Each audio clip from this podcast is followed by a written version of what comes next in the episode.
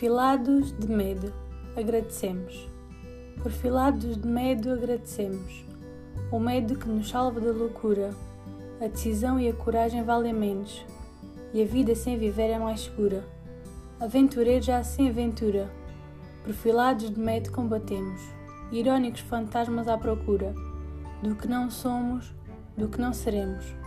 Perfilados de medo, sem mais voz. O coração dos dentes oprimido os loucos, os fantasmas somos nós.